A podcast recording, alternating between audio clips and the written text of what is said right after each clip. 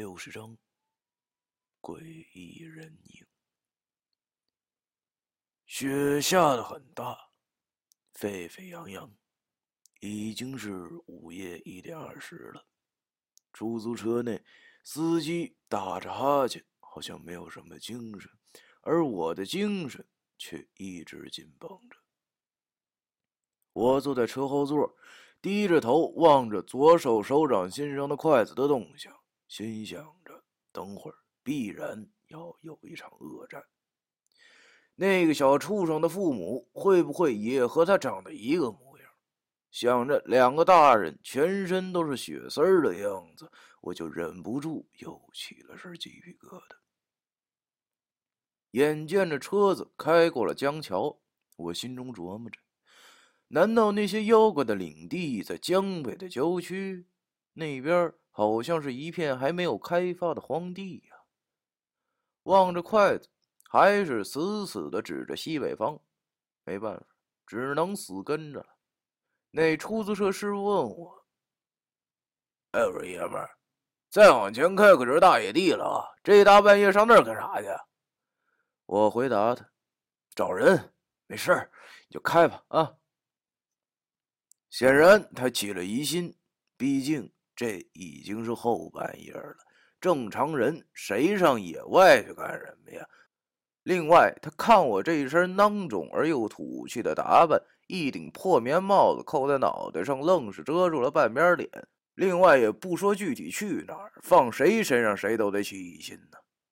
他好像害怕了，对我说：“爷们儿，就把你送到前头了，我我也没挣啥钱，接下来路你你就自己走吧。”啊，嘿，他姥姥的！看来他不是把我当成抢劫的，就是把我当成夜里打出租车回坟的鬼了。想我这可是去为民除害啊！这半路上把我丢下，冰天雪地、黑灯瞎火的，接下来的路我该怎么走啊？于是我就求那师傅：“ 师傅，我不是坏人，而且我要去的那地方应该就在前头不远了。”那师傅听完我讲后，脸色唰的一下就变白了。传说江北的郊区以前是一片乱坟岗子，而我们现在的方向恰恰就是往那边行驶。只见他一脚刹车，就把车停在了路边，颤抖的对我说：“爷们儿，咱咱俩无无冤无仇，不不是我不拉你啊，而而是我真的要救车了。你你看看，还是找别的车吧啊。”破晕，看来他真的是把我当成搭车鬼了。我望着红光满面的司机，我心想：你火气这么旺，就算是我见了鬼，你也不会见鬼的。妈的！再说我哪像鬼啊？这也太扯了吧！要是我现在下车的话，等走到了地方，差不多都被冻僵了。不行，我得想个办法让他多宰我一段。可是想个什么办法好呢？我转了转眼珠子，计上心头。你不是以为我是鬼吗？那我就将错就错，吓唬吓唬你。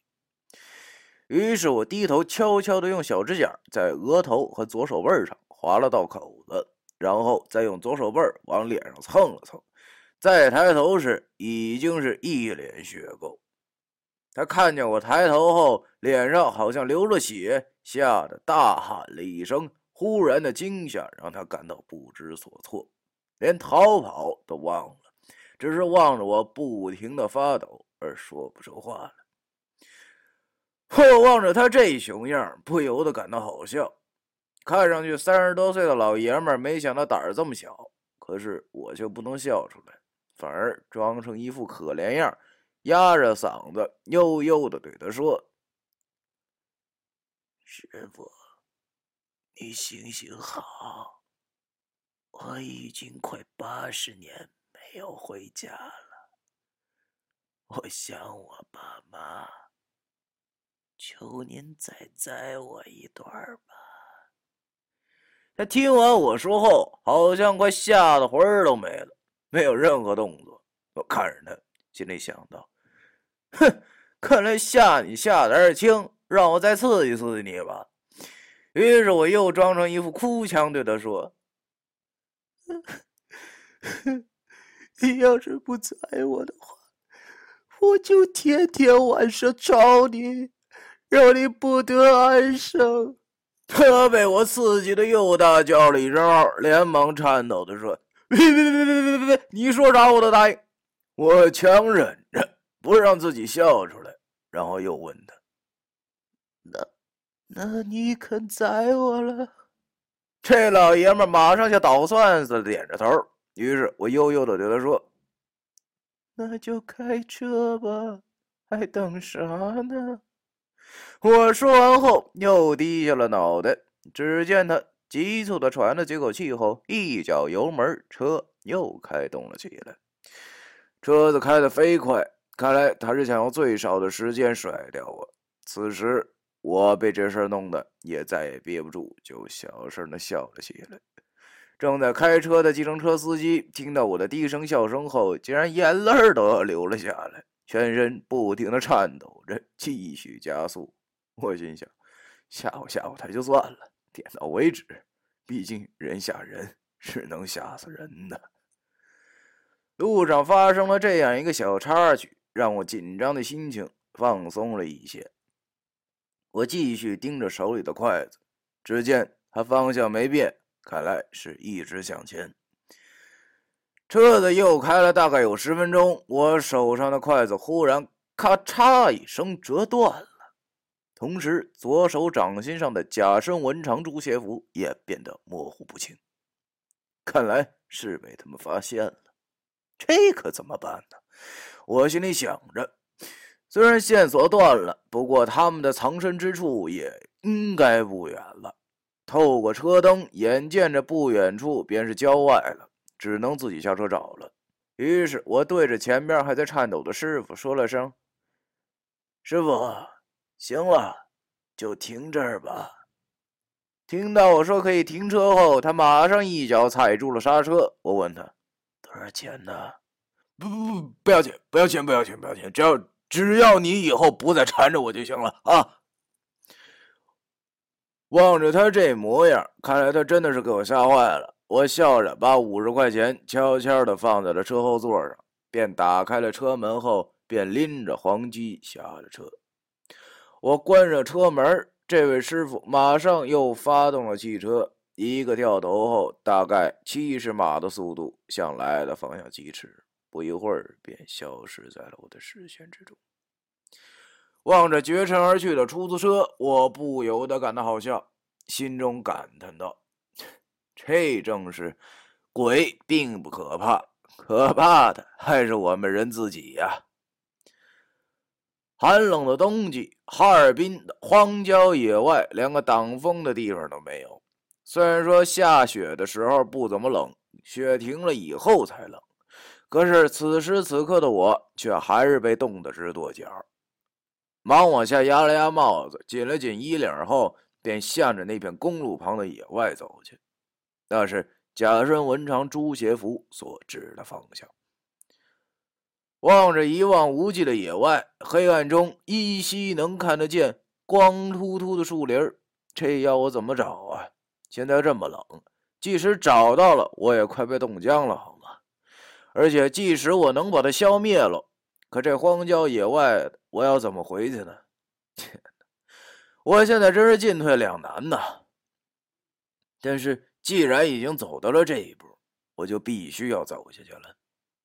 我边走边向那片树林边想着，不管能不能找着他们，一过三点我都要往回走了。这冰天雪地的可不是闹笑话的。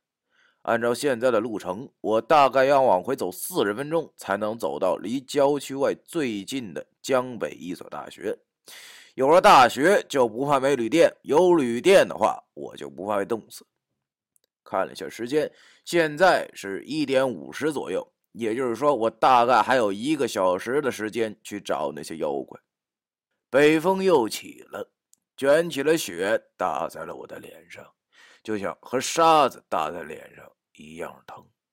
脚下的继续是旧雪添新雪，快极其那么深了。我深一脚浅一脚的走着，心里现在有点后悔了。他大爷的，我为啥老是没事给自个儿找事儿啊？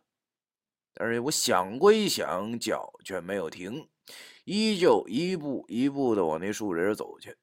走着走着，我忽然觉得有些不对劲儿了。我前面不远处，雪地上好像有什么痕迹。我忙从挎包之中拿出了一个小手电，摁亮了以后，向那边雪地望去。只见一排清晰的脚印出现在了那里，一直延伸到树林的方向。我用手电顺着那脚印来的方向照去，看出了这脚印的主人是从公路的方向来的。这绝对是新的脚印，按积雪的程度来看，估计也就是这一个小时之内出现的呀！我的冷汗马上就下来了。这脚印绝对是成年人的脚印，而不是小孩的。更何况那夜壶的幼崽是没有实体的，不可能有脚印。但是这脚印的主人到底是个什么呢？要知道这么晚了，除我以外是不可能有人来到这荒郊野外的呀。难道不是人，是有实体的妖怪？想到这里，不禁一哆嗦，马上就想起了九叔讲到的。那些炸了的尸的僵尸之类的东西，传说狐鼠之流多半是有控尸之术。这夜狐虽然不像狐狸，但是它名字里也确确实实的有一个“狐”字儿。难道是那些道高的夜狐知道哥们我要来除掉他，而特地招来的死尸？想到僵尸，我脑子里马上就出现了那些港台或者是欧美电影之中的僵尸。欧美的那些还好，因为大多只是血腥。这大晚上的我也看不清。最要命的是港台的僵尸片中的僵尸啊！一想起那些身着清朝的官服、惨白惨白的脸儿、长长的指甲、吸食人类的血液，我就感到害怕。他大爷的！在我还是很小的时候，就被这些反动的电影为我的童年抹上了一层厚厚的阴影，真是越想越吓人。要不，哥们儿，我还是往回走吧。不行，不行，不行，不行！我他妈想什么呢？啊！要知道，此时一个小孩子的生命可就攥着我手里呢。如果我现在回去了，我会内疚一辈子的。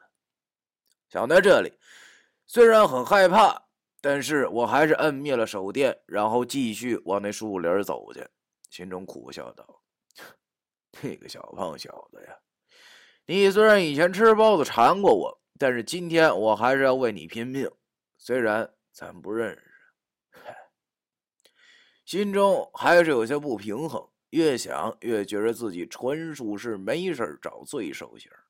看到这里，我想各位电脑前的看官们和我也有差不多的想法吧。一直到现在，我都没弄明白自己那时的想法。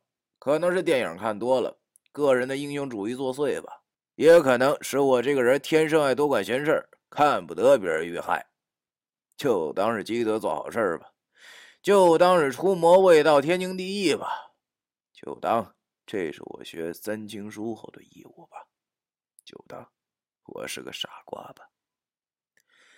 走着走着，那片树林就在眼前了，而那片雪地上的脚印也绵延到了树林之中。我心想。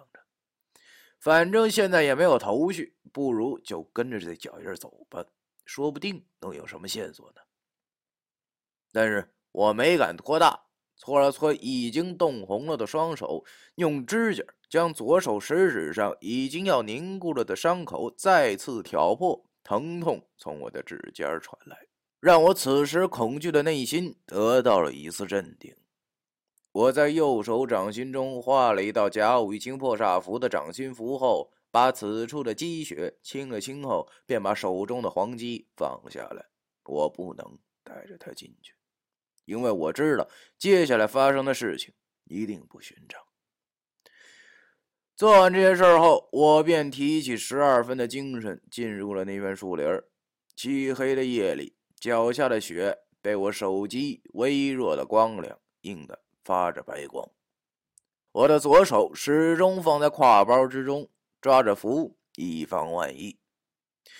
就在我顺着脚印走了大概五分钟后，我惊奇的发现，那脚印竟然在前方不远处消失了。我快步上前查看，果然是消失了，因为周围再没有任何痕迹。正当我觉得纳闷时，忽然背后一阵剧痛传来，好像有人从上方重重的敲了我后背一下。剧烈的惯性导致我的身体不能平衡，猛然的倒在了雪堆里。我被某个东西用力的打倒在了地上，这突如其来的变故惊吓的让我不自觉的大叫了一声。胸前好像磕在了埋在雪堆里的石头，一阵剧痛传来。但是此时的我也顾不上剧痛了，好在是在雪地，身下有厚厚的积雪，比较好活动。我条件反射般抡起掌心符，回身朝东西用力就是一耳光。第六十章。